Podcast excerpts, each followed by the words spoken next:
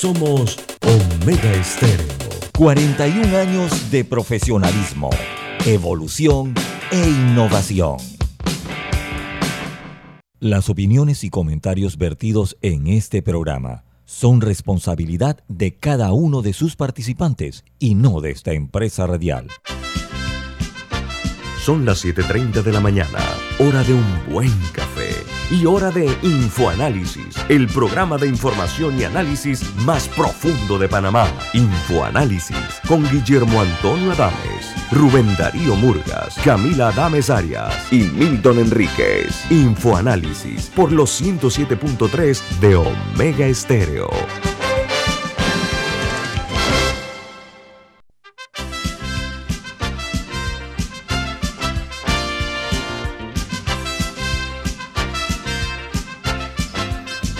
Buen día, bienvenidos. Esto es Info Análisis, un programa para la gente inteligente. Hoy es viernes 25 de marzo del año 2022 y este programa es presentado por por Café Lavazza, un café italiano espectacular. Café Lavazza un café para gente inteligente y con buen gusto, presenta Infoanálisis. Gracias, Milton, muy amable. Recuerden, este programa lo pueden escuchar a través de toda la frecuencia de Bella Estéreo a nivel nacional. También nos pueden ver en vivo a través de Facebook Live y escucharnos en sus teléfonos móviles o celulares, en sus tabletas, eh, en la app de Omega Estéreo. También en el canal 856 en sus televisores el canal 856, canal de cable onda o de Tigo. Eh, así que no puede usted perderse ninguna emisión de Omega Stereo y su programa Infoanálisis. También estamos en Tuning Radio. Comenzamos con las noticias que hoy son primera plana en los diarios más importantes del mundo. Los Estados Unidos, el diario The New York Times titula, Los contraataques de Ucrania cambian la dinámica de la lucha. Dice que buscando eh, unificar a los aliados, eh, Biden eh, presiona eh, para la eliminación de Rusia del grupo de los 20, del G20. Dice que Ucrania ha hecho estallar un helicóptero ruso, de acuerdo a la información que se genera, y afirma haber destruido también un barco naval. El diario The Washington Post, su principal titular es Estados Unidos aceptará 100.000 refugiados ucranianos. Joe Biden expresa su apoyo expulsar a Rusia del G20 eh, a un mes de iniciada la guerra ucraniana. Mientras el Wall Street Journal, su principal noticia es que Joe Biden pidió a Rusia, perdón, que Rusia sea expulsada del grupo de los 20 del G20 y se compromete a admitir 100.000 refugiados ucranianos, advirtiendo que el uso de armas químicas desencadenaría una dura respuesta. Hay otra nota que dice que la OTAN reforzará su ayuda a Ucrania y aumenta considerablemente la presión sobre China, pero no hará nada para provocar un choque abierto con Rusia y no habrá tropas, asistencia militar directa, tampoco habrá eh, una, eh, lo que se llama una exclusión aérea. En Argentina, el kirchnerismo agita una imagen eh, en cuanto a una manifestación que presidieron una gran manifestación en su pelea con el presidente Fernández en el aniversario del golpe militar. El mandatario no participó en las movilizaciones en la Plaza de Mayo, pero optó por un pequeño acto de masas. Y en México, Andrés Manuel López Obrador, presidente de ese país, se disculpa con el Bancico por revelar el aumento a las tasas de intereses y reafirma su compromiso con respetar la autonomía del Banco de México y aclaró además que eh, eh, no había estado enterado, eh, no sabía que no habían dado que se había dado que no se había dado a conocer la información de los de los de los intereses. Sin embargo, el Banco de México adelantó su, su tasa de interés a 6.5% como había anunciado precisamente el presidente López Obrador. Y en Brasil, el expresidente Lula da Silva mantiene su ventaja para las elecciones eh, brasileñas, mientras Jair Bolsonaro gana impulso de acuerdo a sondeos. Conforme a esta información, eh, el expresidente Lula da Silva vencería con 43% de los votos al señor Bolsonaro, que refleja una intención de voto del 26%, había estado más bajo, ha subido un poquito. De acuerdo a esto, ya está los, se está calentando el tema para las elecciones presidenciales brasileñas que van a ser en el mes de octubre próximo. En Guatemala hay una nota que dice que la Organización de las Naciones Unidas, ONU, denuncia la persecución contra jueces y fiscales en Guatemala. El, secretario general de la ONU analiza eh, enviar un relator especial. en Colombia, la vicepresidenta y canciller eh, de ese país, Marta Lucía Ramírez, ella anuncia la regularización de más de 700 mil venezolanos con accesos a contratos laborales, servicios de salud y también servicios bancarios. Mientras en los Estados Unidos, Uber, la plataforma de servicios, eh, anuncia eh, que todos los taxis de Nueva York van a estar en su aplicación, o sea, están unificando fuerzas o están sumando a su aplicación. Y esta alianza podría aliviar la escasez de conductores de Uber y eh, busca además reordenar las tarifas, las altas tarifas, al tiempo que dirige más negocios a los taxistas. Dice que estos tienen eh, una serie de problemas con su forma de vida y se vieron afectados por la aparición de aproximadamente de la aparición de Uber, pero la app va a ser compartida, eh, la, app electrónica va a ser compartida con los taxis. Mientras en Perú, el Poder Judicial ordena el impedimento de salida del país a el expresidente Alberto Fujimori por 18 meses a fin de asegurar su presencia en un juicio que se le sigue por la matanza de seis campesinos en el año 1992. Mientras en Costa Rica hay un debate que se suscitó en una cadena de radio costarricense entre los candidatos presidenciales Rodrigo Chávez y José María Figueres, ambos se llenaron de calificativos y de recriminaciones. El debate se dio en una universidad, se transmitió y promovido por esta radio que se llama Radio Columbia, que se extendió el debate por dos horas y estuvo lleno de reproches entre ambos candidatos. Y en Chile, el gobierno del presidente Boris otorga su primer indulto presidencial a un joven de 22 años de edad con un cáncer terminal. Está condenado a 10 años de cárcel por un robo en, el, en, Santiago, la capital. Y este se convierte entonces en el primer beneficiario del indulto del nuevo presidente chileno. En Honduras, la confirmación de la orden de captura de un guatemalteco de nombre Axel eh, López este hombre lo, están buscando en 159 países por venderle a Honduras siete hospitales móviles por 48 millones de dólares, donde se registraron múltiples irregularidades. Están bajo la persecución de este ciudadano de Guatemala. Y en Ecuador, los ecuatorianos pagan hasta dos veces menos impuestos sobre la renta que colombianos y peruanos.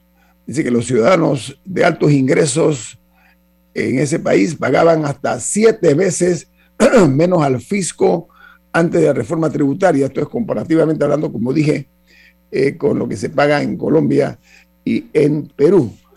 Por otra parte, la principal noticia que está en los diarios, en los medios eh, de Ecuador es que los ecuatorianos pagan hasta, perdón, en El Salvador es que la financiera inglesa Barclays dice que en El Salvador eh, se está encaminando a una recesión.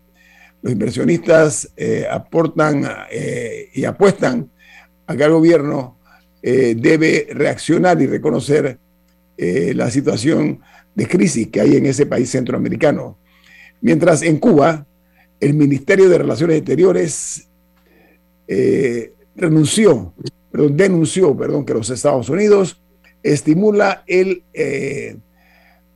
tema migratorio, el flujo migratorio de cubanos por países de la región, lo cual es absolutamente injusto, de acuerdo a las autoridades cubanas. En República Dominicana crece la figura del mototaxi.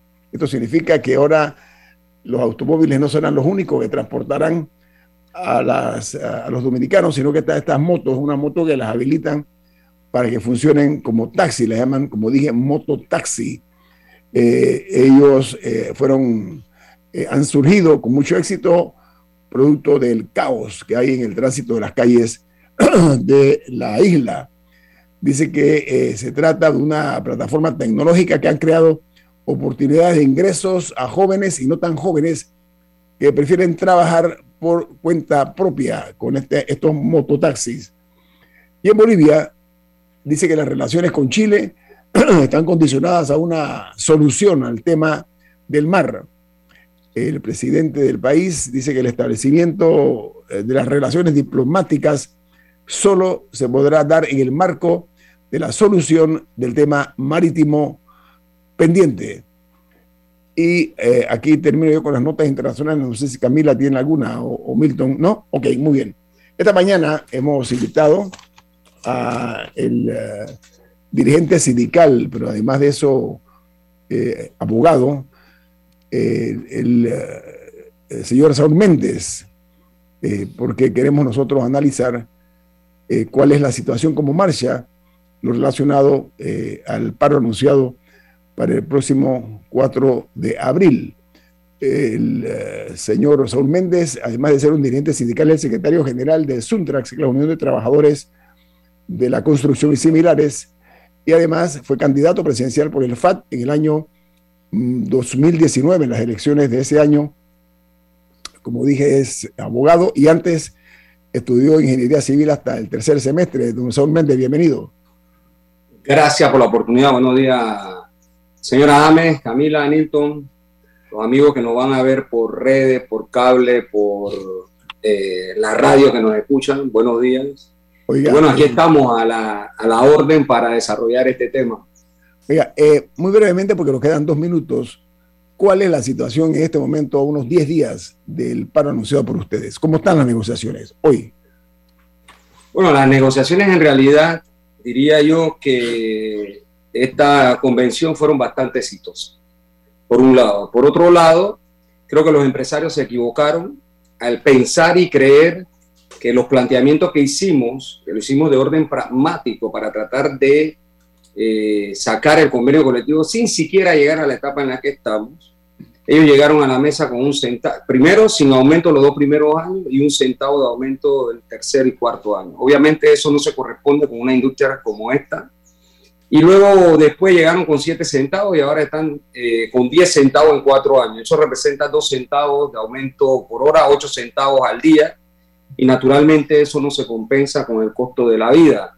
Seguimos negociando, yo creo que el problema no es que no estemos sentados, estamos sentados desde el mes eh, de octubre, aunque esto empezó realmente el 10 de septiembre, le entregamos a ellos el proyecto de convención colectiva y seguimos sentados, el ministerio sigue citando, estamos desde ayer en el Ministerio de Trabajo, en esta etapa de negociación por la vía formal del Código de Trabajo. Esperamos tratar de alcanzar un acuerdo. muy bien, vamos al corte comercial. Regresamos en breve con eh, Saúl Méndez, él es el presidente o secretario general del Sindicato de Único de Trabajadores de la Construcción y similares, Suntrax, aquí en Info Análisis, un programa para la gente inteligente.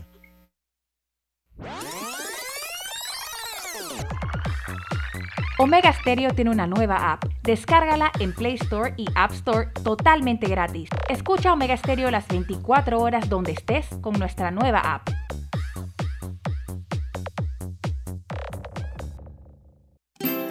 Hogar y Salud les hace la vida más fácil con la extraordinaria línea de pañales nocturnos para adultos Prevail. Los pañales nocturnos para adultos Prevail son 100% absorbentes y de uso prolongado sus exclusivos materiales los hacen 100% respirables, brindando máxima comodidad. Para su conveniencia, los pañales Prevail vienen en todos los tamaños. Visite cualquiera de las sucursales de Hogar y Salud y pida sus pañales nocturnos para adultos Prevail. Hogar y Salud les hace la vida más fácil. Los pañales nocturnos para adultos Prevail tienen su descuento para jubilado. Ya viene InfoAnálisis, el programa para gente inteligente como usted.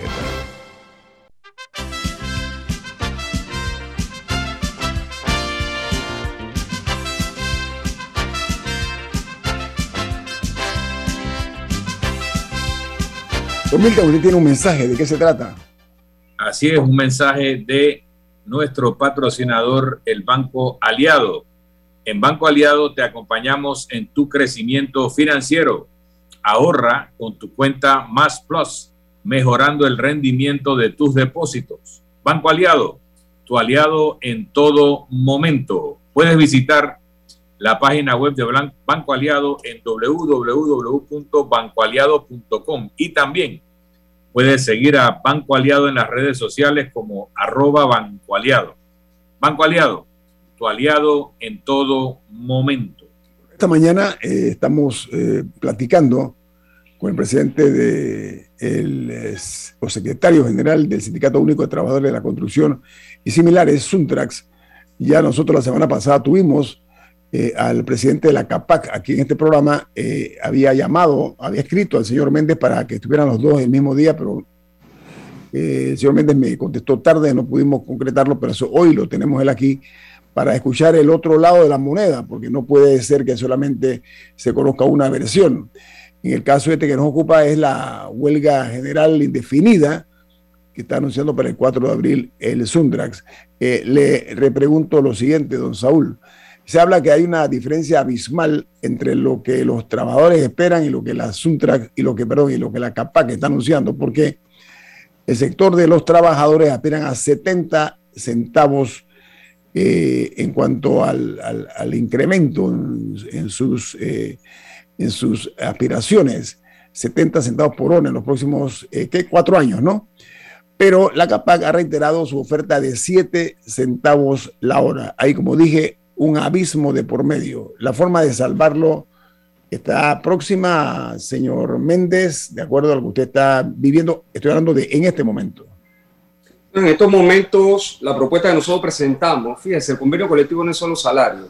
Y el problema no es la, huelga, sino la negociación del convenio. Yo creo que eso es fundamental, porque se le da como desde el punto de vista mediático mayor eh, connotación a la huelga que lo que genera la huelga.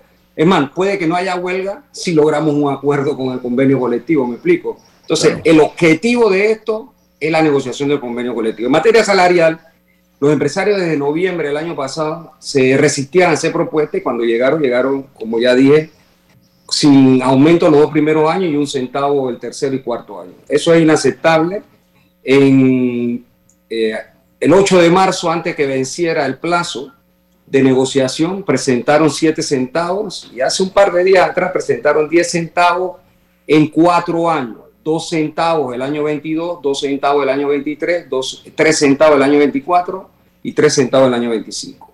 Nosotros hemos presentado, en realidad el aumento de salario lo veíamos en 30% para negociar, hoy estamos en 16%, más o menos, en la última movida que ellos hicieron de sus 3 centavos, nosotros llegamos a 67. ¿Qué representa eso? 17 centavos por hora el año 23, 17 centavos por hoy, oh, perdón, el año 22, 17 centavos por hora el año 23, 18 el año 24 y 18 centavos el año 25. ¿Qué representa eso para los trabajadores? Ya no representa un aumento de salario, ojo, representa un ajuste frente al alto costo de la vida que tenemos. Eh, y esto es importante decirlo. ¿Por qué? Porque como todos entendemos, a pesar que tuvimos, estamos en medio de una crisis pandémica, fuera de la crisis estructural que tiene Panamá, los precios de los alimentos, medicamentos, de la electricidad, combustible, etcétera, se han incrementado de forma vertiginosa y los salarios pierden lo que se conoce como poder adquisitivo, es decir, poder de compra. Y al perder poder de compra, obviamente eso tiene que resarcirse cuando se discuten aumentos de salario. Por eso la propuesta nuestra está radicada en estos momentos allí y seguimos negociando porque eh, en verdad y quiero ser esto lo suficientemente claro, nosotros el convenio está compuesto por una parte económica y la otra parte económica del convenio no se tocó para concentrarnos en materia de salario, pero parece que los empresarios no quieren entender eso. Eh, eh, justamente usted mencionaba que, eh, que, la convención incluye más allá de salarios, o sea que en, en, esta negociación, además de eso, ¿ha habido algún cambio o, o lo demás se mantiene como está? Fíjese, nosotros el 80% de las cláusulas de la convención presentamos 153 cláusulas, las presentamos exactamente igual como estaban. Y vamos a revisar, creo que 36 cláusulas, todas de forma. Prácticamente la, el resto de la parte económica del convenio colectivo no se tocó para discutir salario. Pero yo creo que equivocadamente los empresarios piensan que ellos pueden llegar en estas condiciones a ofrecer lo que están ofreciendo, que nosotros hemos catalogado como miseria, realmente limosna. Nosotros estamos pidiendo aumento de salario y ahora ajuste de salario para efecto de poder hacerle frente al, costo de la vida. Milton. En ese sentido, un... Ah, don Milton. No, yo comentaba, don Saúl, en los últimos programas, que el Suntrax es el gran productor de clase media de este país. A través de 40 años de negociaciones y de cumplimiento de los acuerdos con el gremio de constructores, ustedes tienen un sindicato en donde el obrero que menos gana gana mil y tantos dólares al mes y según la empresa, en lo que le dan en otros beneficios, se convierte eso en dos mil o algo así. Eh, o sea que ustedes han logrado muchos beneficios para, para los trabajadores de la construcción y han ayudado a desarrollar una industria que en algún momento ha generado más de 80 mil trabajos, o por lo menos más de 80 mil cotizantes al sindicato y tal vez algunos trabajadores adicionales por fuera. Y que cada cuatro años vemos este momento donde eh, el Suntrag anuncia una huelga, la CAPAC hace una oferta un poquito mejor, de repente se da la huelga unos días, pero ustedes siempre se ponen de acuerdo. Y además de que siempre se ponen de acuerdo, se cumple el, acuerdo eh, por, durante los siguientes cuatro años prácticamente sin ninguna huelga, salvo en alguna empresa donde no se cumpla. Entonces, eh, yo no creo que el país tiene que sentirse que está al borde del precipicio, sino que ustedes están en una negociación y que van a llegar a un acuerdo, porque al final siempre logran el acuerdo. Eh, ¿Yo estoy en lo correcto o esto estamos al borde del fin del mundo? Por eso hablaba de la línea mediática, que enfatizan y, esto es sensacionalismo, ¿no? Como lo llamamos, como se conoce en el medio, en el mundo mediático. En realidad empieza a enfocarse el problema de una huelga e incluso se crea como si fuera un, qué sé yo, se va a acabar el mundo, en fin. Pero no se ve la esencia de la discusión que es la negociación del convenio colectivo. Como tú acertadamente has dicho, nosotros desde el año 74 estamos negociando convenciones colectivas con los empresarios. Esta es la onceava convención que se está negociando. Hay convenciones que se han negociado sin tener que entrar al periodo de huelga. Las dos últimas convenciones hemos hecho huelga porque en verdad hemos demostrado varias cosas. Yo creo que el sindicato se ha perfeccionado en el estudio de la industria de la construcción, se ha perfeccionado en entender el negocio de la construcción, se ha perfeccionado en entender lo que aporta el trabajador con su esfuerzo a la industria de la construcción y a partir de allí ha demandado eh, salarios consonos con la actividad en la que estamos laborando. Y en efecto, esta es una negociación que va a terminar de la siguiente manera. Podemos poner un acuerdo, ojalá hoy, y firmar el convenio con, con condiciones de salarios aceptables, por un lado, puede terminar antes del 4 de abril, pero supongamos que entremos al periodo de huelga, que es un derecho humano, un derecho constitucional y legal, eh, ¿cómo va a terminar la huelga? Con un acuerdo. Creo que a todos nos conviene en este momento fundamentalmente producto de una serie de situaciones que ya de alguna manera conocemos todos, ni siquiera haber llegado a la declaratoria de huelga. Entonces yo responsabilizo a los empresarios por esta situación que se está dando, porque tú no puedes presentar un proyecto de convención colectiva donde prácticamente el 90.99.9% de la convención se mantiene igual y después tú en la materia de salario sales con estas propuestas. Yo creo que deben ser serios, hacer propuestas que muevan la mesa y que lleguemos a un acuerdo. Camila. Ahora que usted menciona, eh, cómo se ha ido profesionalizando el sindicato y el entendimiento que tienen del sector de la construcción.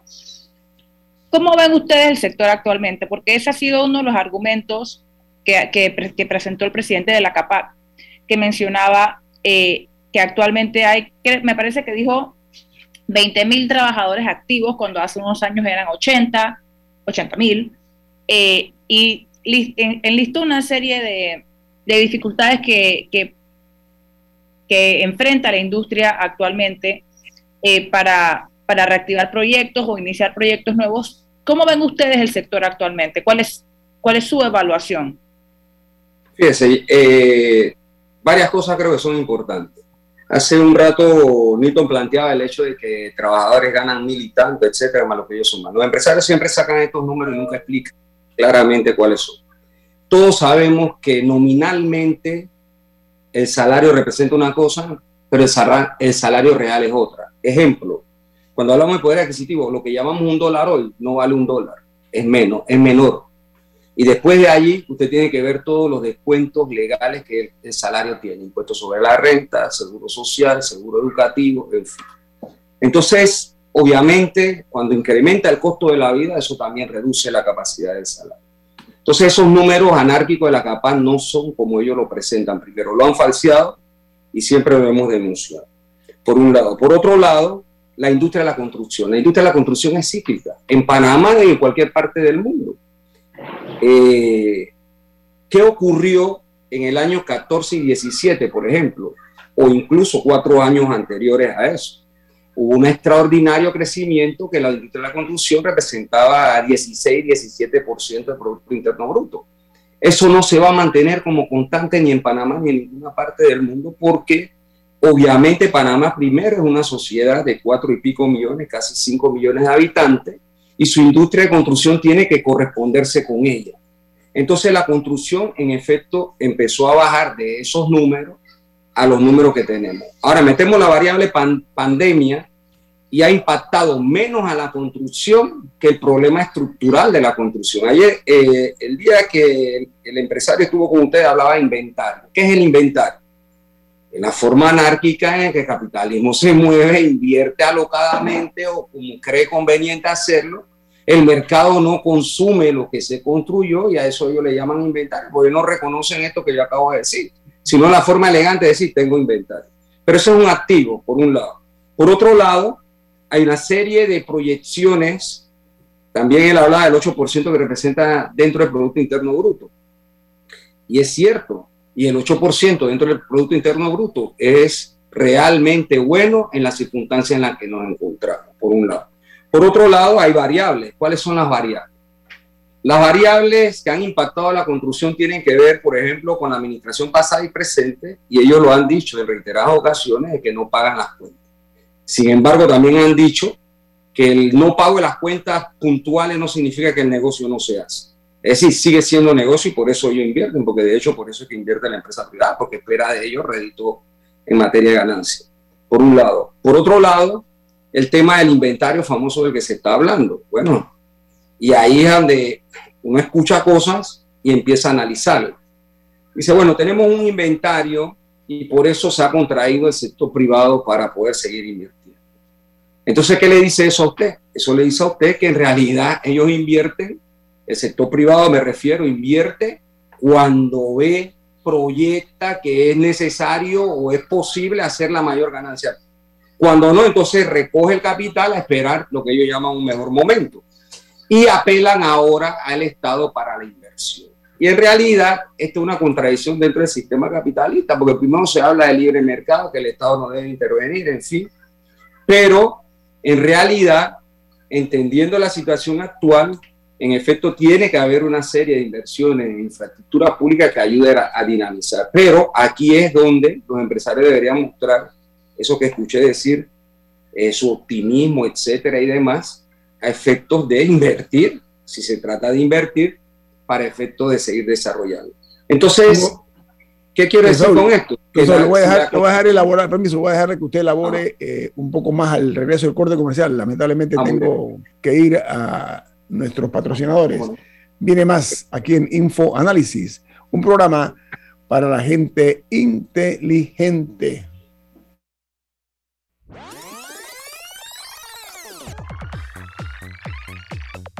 Omega Stereo tiene una nueva app. Descárgala en Play Store y App Store totalmente gratis. Escucha Omega Stereo las 24 horas donde estés con nuestra aplicación 100% renovada.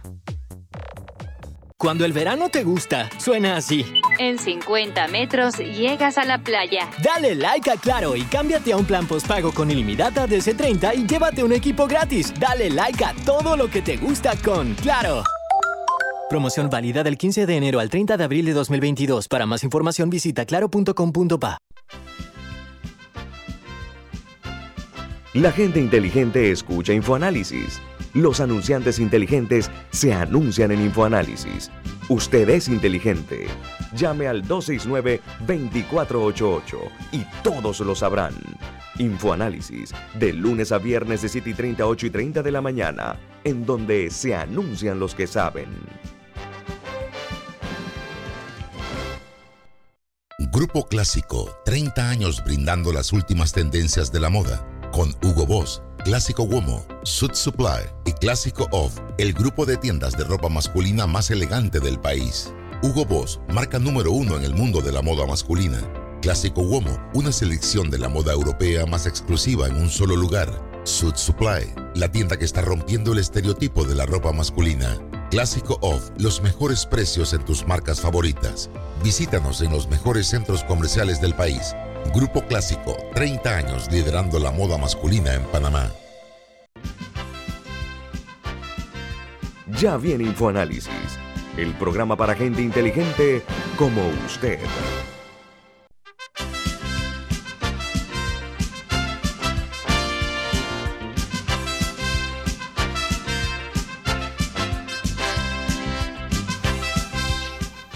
Bueno amigos, eh, vamos a, a, antes de pasar la palabra al señor Saúl Méndez, en cuanto a las propuestas eh, de inversión privada en la convención colectiva CAPAC Suntrax, eh, esta, dice que estas propuestas salariales sin incluir el, un 80% de prestaciones y beneficios, es lo que se está comentando.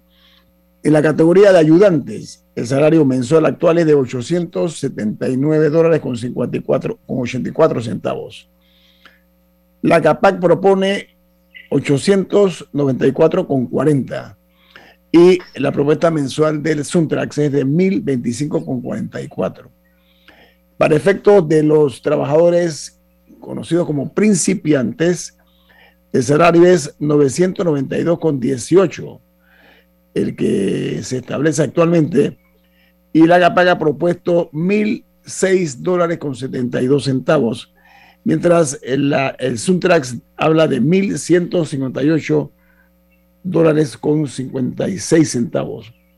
En lo que respecta al trabajador calificado, el salario actual es de 1.185 con 60. La propuesta de la CAPAC es redondearlo a 1.200 dólares con 16 centavos, mientras el Suntrax habla de 1.387 dólares con 36 centavos. ¿Eso es correcto, señor Méndez, no? En realidad esos números son anárquicos, como lo llamé hace un rato. Esas son proyecciones de la CAPA para tratar de confundir la discusión. Porque ellos tienen que presentar esto para tratar de evitar decir que están ofreciendo un centavo por hora, o dos centavos por hora, o ocho centavos al día. Entonces eso es una sinvergüenzura. Fíjese, esta gráfica que yo le voy a mostrar aquí, ojalá pueda, se pueda ver. Creo que hasta ahí se ve. Sí. En el año 2007, el salario representaba de cada dólar 26.2 centavos. En el año 2015, el salario en la construcción de la convención colectiva representaba 16 centavos. ¿Qué significa eso? Eso significa claramente que, eh, que hay que aprender a... el salario, a pesar que hemos logrado aumentos de salario, ¿sí? está disminuyendo en función proporcional, por un lado. Por otro lado, significa esto que la acumulación de la riqueza de los empresarios es mayor. Fíjese, en el estudio que realizamos en aquel momento, en cuatro años se habló de 36.547 millones de dólares generados en la industria, según el Producto Interno Bruto. En sueldos y salarios, en esos cuatro años, se destinaron 5.917 eh, 5.917 millones en salario, pero en ganancia bruta habían 30.630. ¿Cómo se representa eso? Se representa que del 100% de la riqueza generada en el Producto Interno Bruto de la construcción a los trabajadores se destinan el sueldo y salario y ahí se meten los empresarios en la planilla e ingenieros y otros que no son directamente todos los trabajadores de la construcción, sino que hay otros representantes allí. Eh, para eso se destina el 14%. El resto, el 86%, queda en manos de los empresarios. ¿Qué significa? Significa que en realidad hay un problema de mala distribución de riqueza generada producto del trabajo. Y ahí es donde hay que discutir los aumentos de salario con su respectivo ajuste. Aunque ahí también están contemplados el costo de los materiales, y, o, o, eso, o, eso, o esos números son excluyendo, excluyendo eso. No, estos son salarios. Los costos de los materiales, a propósito que usted lo trae a colación, es otro gran, otro gran tema. Cuando comparamos salarios versus costos de materiales, los costos de materiales representan el 70 y el 80%, mientras que salario representa 20. Es decir, que aquí, y ese elemento que usted trae todavía es mucho más interesante, por la siguiente razón. Usted ha escuchado a los empresarios de la construcción salir a decir algo a los de la CAPAC por el incremento de los precios de los materiales de construcción por el incremento de la electricidad o del petróleo, de cualquier otro incremento. Ahí no dicen nada. Pero cuando se trata de quien trabaja, y como lo apuntó el presidente de la CAPA en su programa, dice, no, donde nosotros podemos controlarlo, vamos a hacer. Es decir, quien trabaja, que es el que puede hacer todo lo que la, la mirada alcanza a ver, sea metro, edificio, sea ampliación del canal o cualquier otra obra de construcción, entonces a él a ese que transforma la materia prima, a ese yo le quiero mendigar o limosnear su salario. Todo lo demás puede eh, perfectamente trabajarse en la anarquía del mercado. Porque si es así, los trabajadores no llegamos hoy a la empresa y decimos, vean acá, el costo de la vida subió a partir de hoy, yo gano 7 dólares la hora y tú tienes que pagarlo, porque cuando yo voy al supermercado y me dicen que subió la libra de carne, yo no me puedo decir, hey, yo no te voy a pagar eso, yo tengo que pagarlo. Cuando me suben el precio de combustible, yo no puedo ir a la gasolinera y decirle, yo no te voy a pagar eso, yo te voy a pagar esto, yo tengo que pagar el precio.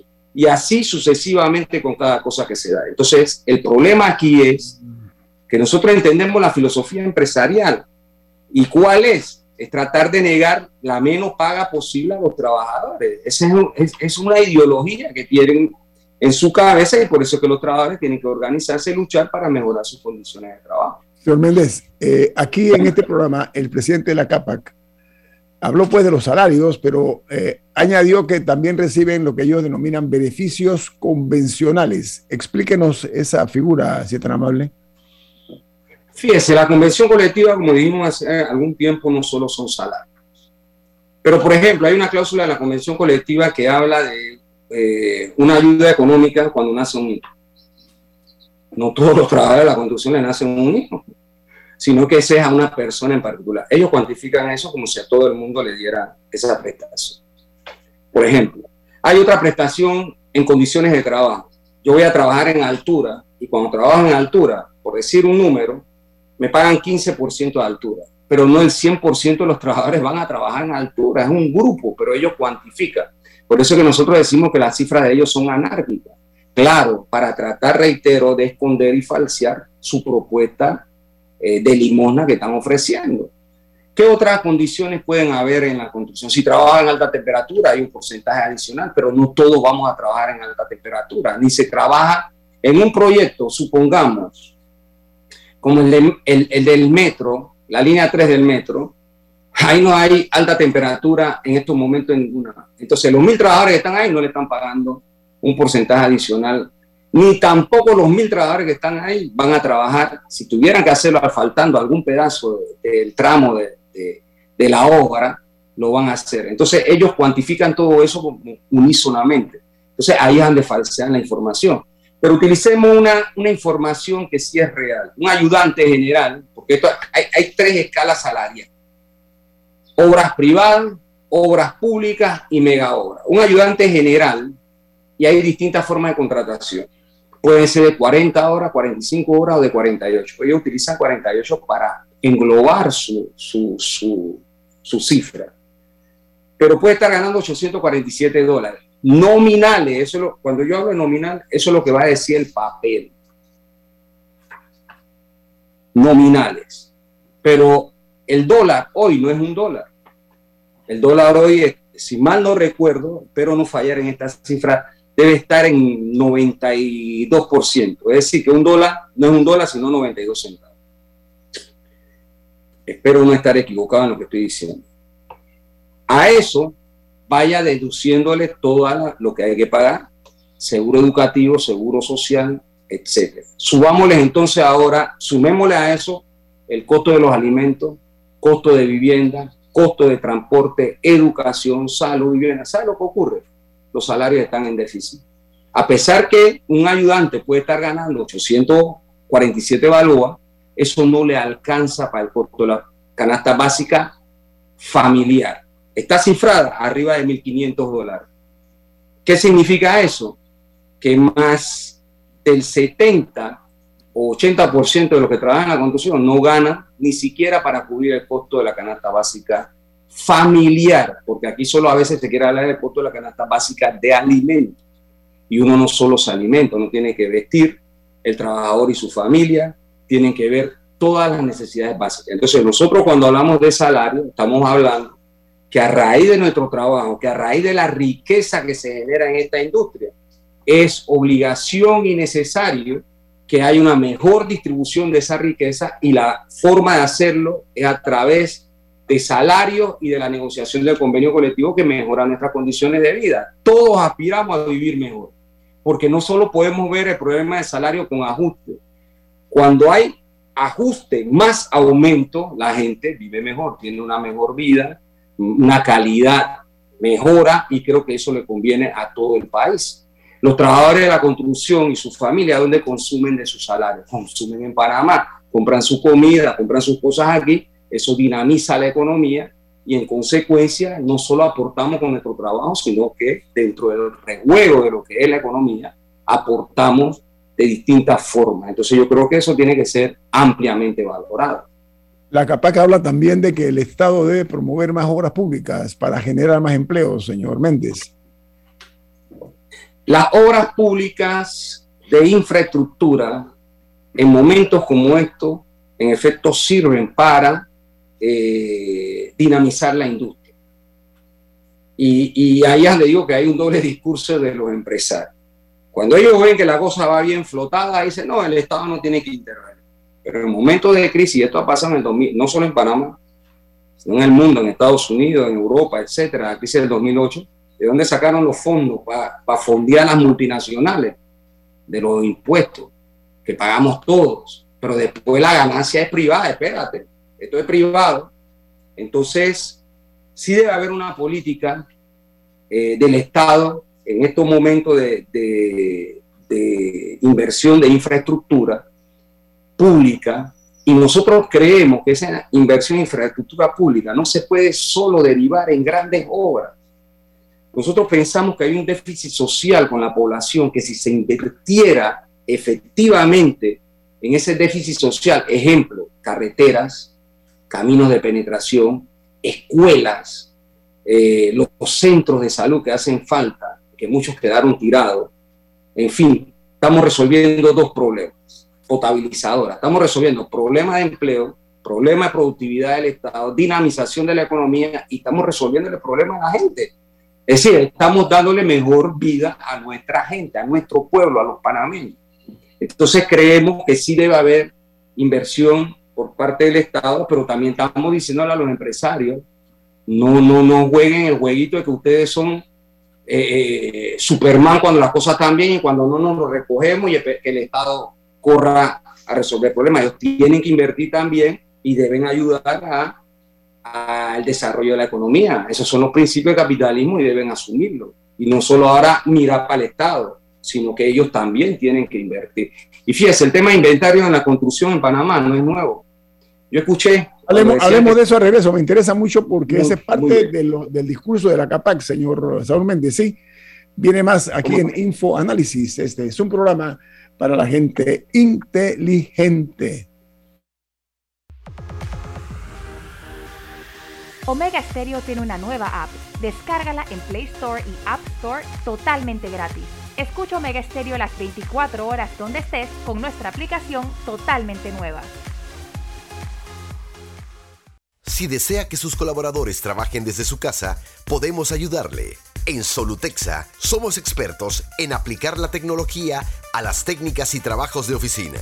Contáctenos en solutexa.com.pa o al 209-4997. Solutexa.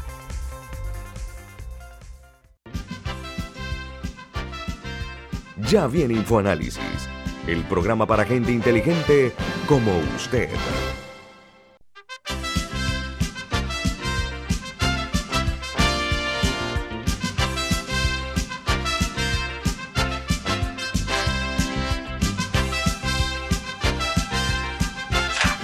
Este eh, programa eh, tiene hoy el gusto de contar con la presencia del dirigente, el secretario general del Sindicato Único de Trabajadores de la Construcción y similares, eh, Saúl Méndez. Él nos está dando la versión, el contrapunto a lo expresado en este programa por el presidente de la Cámara Panameña de la Construcción, el señor Carlos Allen.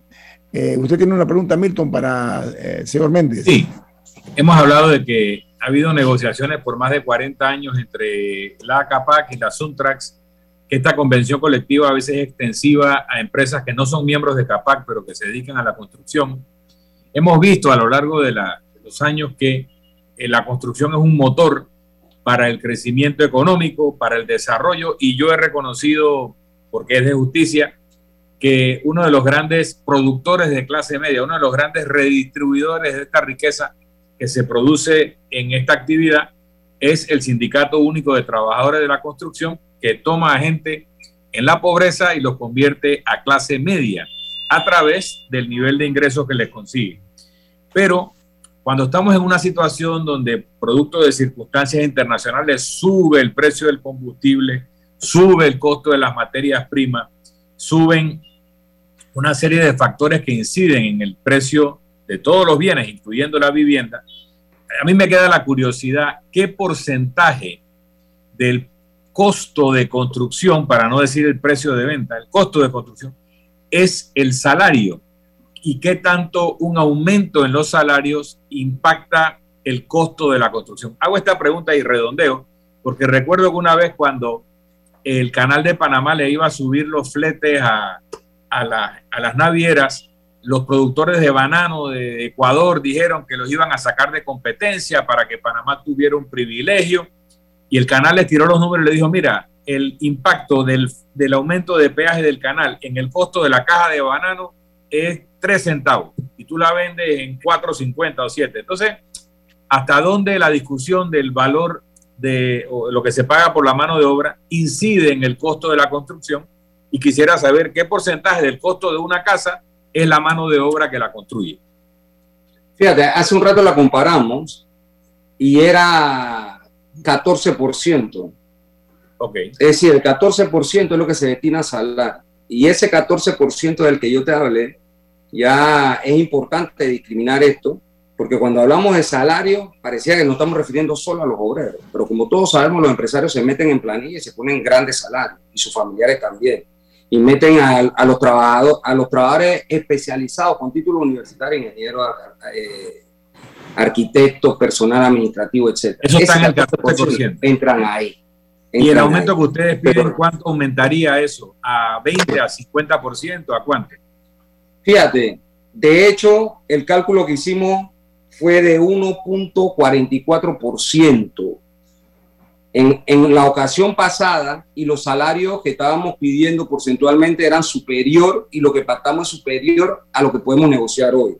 Quiere decir que ese porcentaje baja. Pero déjame decirte algo con relación al precio y cómo son los precios de los materiales de construcción. Esto varía en función, perdón, del, del valor del metro de construcción y de la venta del producto ya terminado. En la vivienda entre 40 mil y 90 mil el precio incrementa en 2.72%. Pero en la que va de 660 mil a un millón es 6.69% el valor real. ¿Qué significa? Te venden seis veces más o seis veces, punto seis veces más lo que cuesta el metro de construcción. Eso lo hacen los empresarios. ¿Y por qué lo hacen? No por los salarios, por la especulación. Y esa especulación es burda y bárbara. Fíjate que incluso en el estudio que nosotros realizamos, en, ese en el caso de vivienda, en el caso de apartamentos, los apartamentos están cifrados entre 65 mil y 154 mil, se cuadruplica más un tercio el precio de metro de construcción. Cuando están valoradas de 190 mil a 300 mil, es 5.84 veces más el valor. Y cuando está de, 700, de 775 mil a 3 millones 350 mil, el valor sube 10.17 veces más su, su, costo real. Ese es lo que pasa en el mercado. ¿Y por qué se suben esos precios? Porque eso es especulativo. Bueno, una última pregunta en eso. Hace 15 años que recuerdo, todavía había casitas que se vendían en 10 mil y 15 mil dólares. ¿Por qué hoy en día no hay viviendas, así sea fuera de la ciudad de Panamá? ¿Por qué no hay viviendas de 15 mil o 20 mil dólares y la vivienda de interés social creo que está por 60 mil o más, 80 mil o más? ¿Qué pasó? Si en 15 años no ha subido tanto la inflación. Bueno, la especulación, Milton. Pero no el hay metro de tierra te lo ponen, el metro de tierra te lo ponen, te lo ponen, ya tú sabes, el número que le da la gana. La venta de los materiales de construcción ocurre lo mismo. Cuando vas a ver los intereses de los bancos y vas a ver todos estos temas, todo el mundo, este es un negocio donde los miles de millones que se mueven fuera de la construcción pura y dura generan hacia otras actividades de orden económico separadas de la construcción y contabilizadas en las cuentas nacionales por separado. Entonces, ¿qué incrementa el precio de las viviendas o qué incrementa el precio de la comida, de los medicamentos, en fin, la anarquía que existe? Y, esa anarquía en medicamentos, ustedes saben perfectamente bien que un medicamento aquí te lo venden en 70 dólares y en Colombia está en 5 dólares y en Costa Rica está en 3 dólares. ¿Y por qué? Porque los empresarios están especulando y nadie le pone el cascabel al gato. Fíjense, aquí nadie habla de ganancias razonables. Aquí la, hay extraordinaria ganancia, por eso es que el país se encuentra en, en, el quinto lugar del mundo donde hay peor distribución de riqueza y en el segundo América Latina, porque además de que te encarecen los precios, los salarios son bajos comparado al costo de la vida. Entonces, esa es la especulación a la que nos estamos refiriendo. Y fíjate que el gobierno toma políticas para seguir beneficiando a los empresarios. Cuando van a ver la ley de, de intereses preferenciales, ahí hay 10 mil, 15 mil dólares que se entrega cash a cada una de las por vivienda. Y eso se hace ver que no que es para las personas que están aspirando y que es su primera vivienda. Son un negocio redondo. Entonces, obviamente, esto hay que ponerle cascabel al gato. Camila. Aprovechando eh, los últimos minutos del programa y que dentro de todo estamos hablando con un ex candidato presidencial, fuera de la industria de la construcción, eh, sino usted cómo evalúa las medidas del gobierno hacia la economía en general actualmente, durante pandemia, prepandemia, ¿usted cómo evalúa las medidas económicas del gobierno? ¿Y qué cree usted que debería cambiar? Yo lo evalúo de la siguiente manera. El gobierno, en medio de esta situación, realmente abandonó a la mayoría de la población. Los primeros seis meses que nos enviaron a la casa sin salario, es decir, esa fue una de las medidas más crueles que hemos visto. Luego entonces, después, la forma en que se empezaron a distribuir los supuestas, las supuestas ayudas. Por ejemplo, eso que llaman vale digital, que está en 120 dólares, eso no le llegó a todos los que estaban ni desempleados, ni cuentas propistas, y a los trabajadores que le suspendieron el contrato, eso no le llegó a todos. Sin embargo, se endeudó el país por arriba de 10 mil millones de dólares. Este es el ejecutivo que más endeudó el país.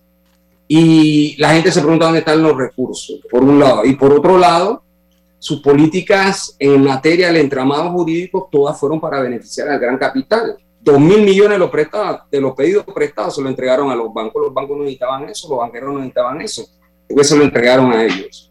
Eh, y así sucesivamente. En realidad, este es un gobierno más neoliberal que ha aplicado políticas eh, contra la mayoría de la población.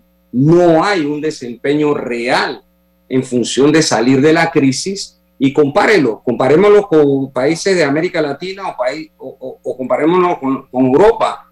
En Europa, desde el 2008 se creó algo que se llama eh, los TER. ¿Y qué son? Son eh, subsidios a los trabajadores que iban de 50 a 70% de su salario a la pequeña y mediana empresa y hasta el gran capital se benefició de eso, para evitar el colapso de la economía. Aquí, la pequeña, la micro, pequeña empresa todavía está preguntando dónde está la plata esa que dice que le iban a prestar en medio de esta situación. Entonces, obviamente, este es un país muy desigual y las políticas públicas apuntan al gran capital y no a la mayoría de la población panameña. Profesor Méndez, eh, apreciamos mucho sus aportes, eh, ilustrarnos sobre todo acerca de la realidad del sector de la construcción por parte de los trabajadores, que son el pilar de la misma eh, en su condición de dirigente sindical y secretario general de la, del Sindicato Único de Trabajadores de la Construcción y similares. Esperamos nosotros ver una luz próximamente refulgente donde se pongan de acuerdo ustedes y el sector de la empresa privada para evitar cualquier tipo de situación que ni en este ni en ningún momento es necesaria. Apelamos nosotros entonces al buen sentido común, no únicamente del sector empresarial, sino de ustedes también para la paz social tan necesaria. Muchas gracias por su participación, don Saúl Méndez. Ha sido usted muy amable. Yo le agradezco la oportunidad a ustedes poder eh, entrar a debatir las ideas. Un país sin debate de ideas no puede llamarse país. Yo creo que eso es necesario y felicito que se presenten las partes y que se puedan debatir con argumentos y con contenido de argumento. Nosotros hemos, como dijimos, estudiado, tenemos la voluntad de llegar a un acuerdo. Quisiéramos llegar a un acuerdo sin tener que ir huelga, obviamente. Eh, la huelga es una consecuencia de no llegar a un acuerdo, pero aún estando en ella, tendremos que llegar a un acuerdo para levantarla. Yo prefiero hacerlo antes que hacerlo durante. Entonces creo que eso cabe en función de que en realidad se hagan propuestas serias que ayuden a aliviar la situación de los trabajadores y a empujar la industria. Yo creo que eso es fundamental.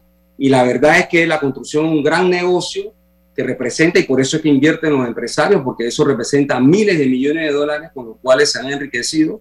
Es un sector donde hay peor distribución de riqueza de todo el país, se ve muy marcada y reflejada en la construcción, a pesar de los niveles de condiciones de trabajo que hemos alcanzado y creemos que se debe seguir distribuyéndose mejor para que permee a toda la sociedad. Así que agradezco la oportunidad y siempre a la hora.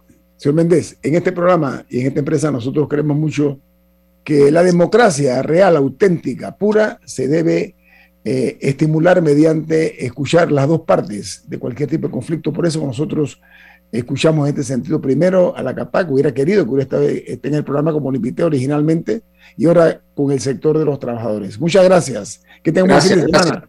Viene Álvaro Alvarado con su programa. Gracias. Álvaro Alvarado con su programa Sin Rodeos Milton. ¿Quién despide Infoanálisis? Nos vamos, pero lo hacemos disfrutando una deliciosa taza del café Lavazza. Café italiano espectacular. Café Lavazza. Café para gente inteligente y con buen gusto. Despide Infoanálisis. Ha finalizado el Infoanálisis de hoy. Continúe con la mejor franja informativa matutina aquí en Omega Estéreo 107.3, Cadena Nacional.